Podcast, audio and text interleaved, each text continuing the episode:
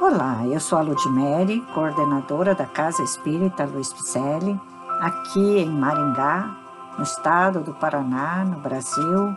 Estamos fazendo a leitura do livro Renovando Atitudes, que constam mensagens ditadas pelo Espírito Hamed ao médium Francisco do Espírito Santo Neto. Hamed faz suas reflexões sobre capítulos do livro O Evangelho segundo o Espiritismo. E hoje a sua reflexão é sobre o capítulo 1, item 4, que diz: Mas o papel de Jesus não foi simplesmente o de um legislador moralista, sem outra autoridade que a sua palavra. Ele veio cumprir as profecias que haviam anunciado sua vinda. Sua autoridade decorria da natureza excepcional de seu espírito e de sua missão divina. E Hamed faz a reflexão com o tema Preceptor das Almas. Ele andou pelos caminhos terrenos, desprovido de qualquer apego, consideração ou aplausos. Ensinou a excelência da mensagem do amor em sua grandeza superlativa e, ao mesmo tempo, percorreu os caminhos desacompanhado de seus pais ou parentes, solicitando, todavia, a presença espontânea de amigos amorosos que lhe absorveram as lições inesquecíveis. Não tinha sequer onde reclinar a cabeça, despojado de qualquer bem material. Nunca tomava decisões precipitadas em face de atitudes positivas ou negativas que aconteciam em seu redor, mas sempre reflexionava com sua estrutura divina, pois tinha plena consciência de sua missão terrena em favor da educação de uma humanidade ignorante e sofredora. Ele afirmava que todos deveriam ser vistos como irmãos ou amigos, porque sabia que, em potencial, poderiam vir a ser pais, filhos, cônjuges ou irmãos, visto que é da lei universal a reencarnação e a caminhada a um só rebanho e a um só pastor. Independente de tudo e de todos, conhecia a estrada a ser percorrida, pois estava seguro de si mesmo. Dessa forma, Fez sua trajetória livre de convenções e padrões pré-estabelecidos, não aceitando preconceitos de qualquer matiz, porquanto sabia transitar com grandeza e dignidade pelos caminhos do mundo.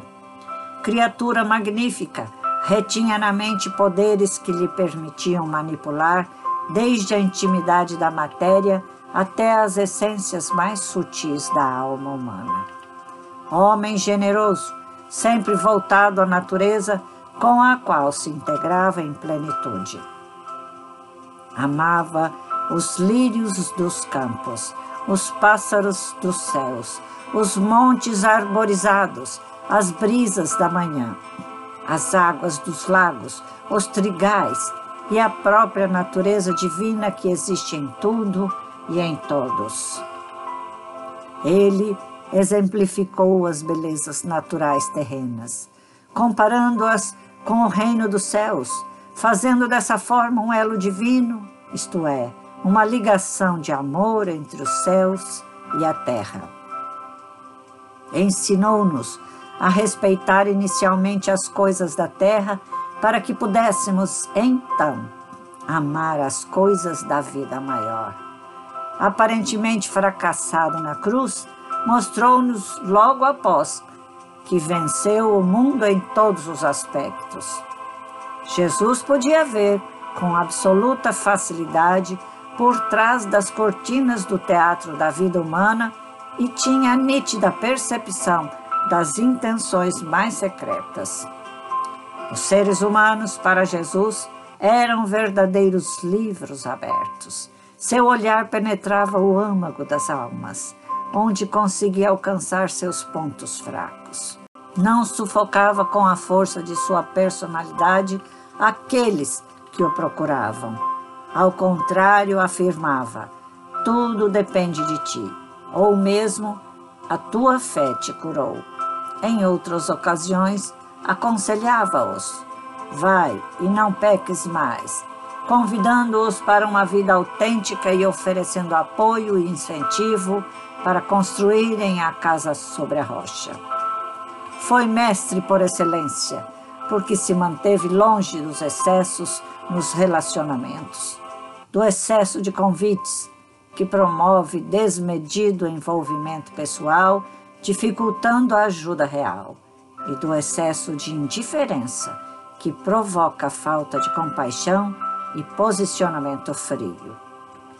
Preceptor das almas, levou-nos à reflexão íntima, ou melhor, à interiorização de nós mesmos, quando assegurou: Eu estou no Pai e o Pai está em mim.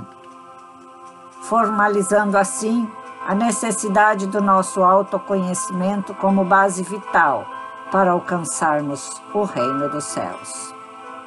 Sigamos Jesus. Ele é a luz do mundo, o sol fulgurante que aquece as almas do frio interior, da desilusão e da desesperança. Busquemos Jesus agora e sempre, porque só assim estaremos caminhando ao encontro da paz tão almejada. Hamed deixou essa reflexão para que possamos nos acordar. Vamos acordar para Jesus, para essa vida plena que Ele deixou um legado que nos oferece um bem-estar maravilhoso? Vamos calçar as sandálias de Jesus e fazer o que Ele pediu? Ele não pode ter passado em vão por essa terra. Jesus deixou um legado e o que nós estamos fazendo com esse legado? Deixou-nos palavras, receituários de amor, caminhos e uns pedidos. Vai, não peques mais, né? Convidando-nos e nos falando para que possamos caminhar e não errarmos mais. Vamos construir a nossa casa interior, nossa mente, sobre a rocha, sobre aquilo que é forte, sobre aquelas estruturas mentais fortes e rígidas no bem, porque tudo depende de nós. A nossa fé vai nos curar, mas basta ter fé se não tiver obras. Então vamos com fé de mãos dadas, fazendo as obras que Jesus nos pediu. Obras na caridade, que fora da caridade não há salvação. Então, há necessidade de buscarmos o próximo, o próximo mais próximo ou um pouco mais longe, para que entendamos que precisamos nos unir para voltar ao Pai Maior, mais fortes mais felizes, mais seguros de nós mesmos que estamos no caminho do amor. Vamos tirar Jesus da cruz e colocá-lo em nosso caminho, de braços abertos, de mãos dadas conosco, voltando ao Pai Maior, com muita luz.